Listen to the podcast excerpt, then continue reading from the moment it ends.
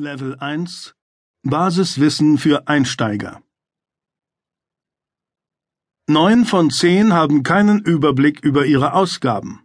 Nein, das ist nicht die Aussage des betreuenden Psychologen über den Zustand seiner Patienten im Therapiezentrum für Kaufsüchtige.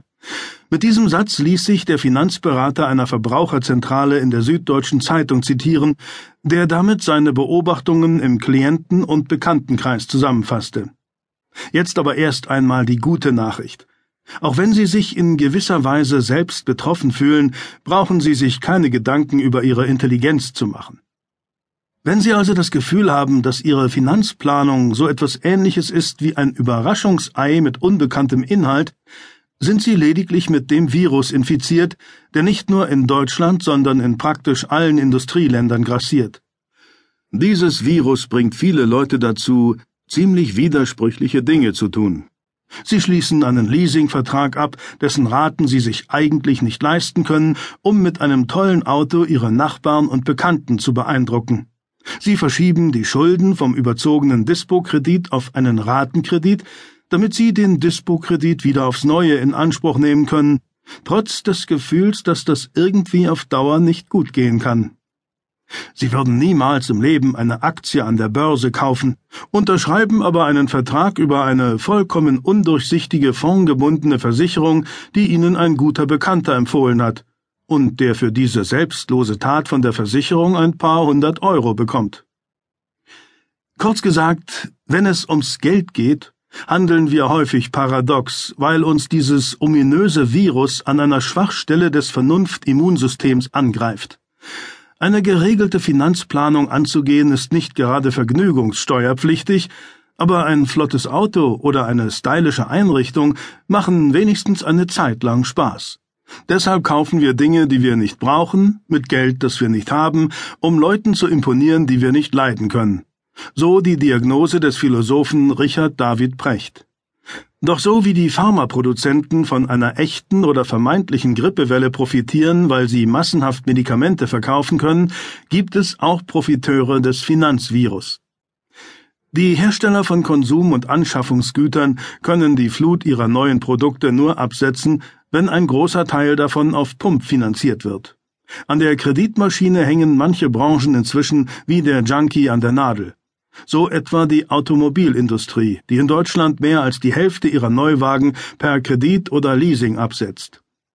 Würden Verbraucher nur die Autos kaufen, die sie sich wirklich leisten können, stünde es schlecht für die deutsche Autoindustrie. Schauen Sie sich doch einfach mal an, wie oft in der Werbung nicht der Kaufpreis, sondern die monatliche Kreditrate im Vordergrund steht. Warum wohl? Auch die Banken fahren mit Raten und Konsumkrediten satte Gewinne ein. Häufig zahlen Verbraucher für ihre Konsumschulden zehn Prozentpunkte mehr Zinsen, als sie für ihre Guthaben erhalten, und die Differenz streicht die Bank ein, ohne mit der Wimper zu zucken. Selbst wenn man berücksichtigt, dass etwa drei Prozent der Ratenkredite wegen Zahlungsunfähigkeit des Kunden ausfallen, bleibt immer noch ein eindrucksvoller Gewinn übrig für die Bank. Wo es Gewinner gibt, muss natürlich auch irgendjemand auf der Verliererseite stehen. Hier ist es ganz klar derjenige, der die hohen Kreditzinsen zahlen muss und damit nicht nur den Kaufpreis erheblich verteuert, sondern auch noch das Risiko eingeht, dass er am Ende in die Schuldenfalle rutscht. Jetzt fragen Sie sich vielleicht, warum ich in diesem Thema herumbohre wie der Zahnarzt im hohlen Zahn. Ganz einfach. Bevor Sie sich über Altersvorsorge Gedanken machen, bevor Sie sich mit Aktienstrategien befassen und bevor Sie irgendwelche Investmentfonds vergleichen, brauchen Sie eine klare und durchdachte Geldstrategie für den Alltag. Das bedeutet konkret, Sie haben nicht nur den Überblick über Ihre Einnahmen und Ausgaben, sondern können so frühzeitig an den Stellschrauben drehen, dass Ihnen Ihre Finanzen nicht aus dem Ruder laufen. Sie nutzen sinnvolle Möglichkeiten, um ohne Einbußen bei der Lebensqualität weniger Geld auszugeben. Das hat übrigens nichts mit Geiz ist geil zu tun, sondern vielmehr mit vernünftigem Wirtschaften. Sie verfügen über eine ausreichende Geldreserve, um nicht bei jeder ungeplanten Anschaffung teure Kreditzinsen an die Bank zahlen zu müssen.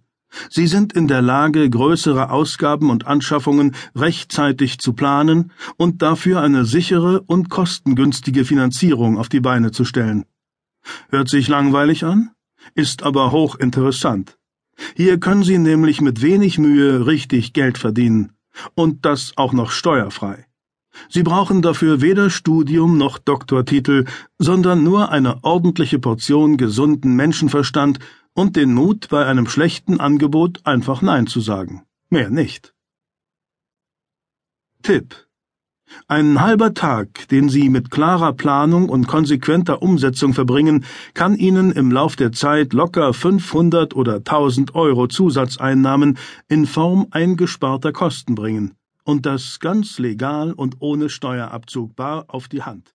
Ist doch kein schlechter Stundenlohn, oder?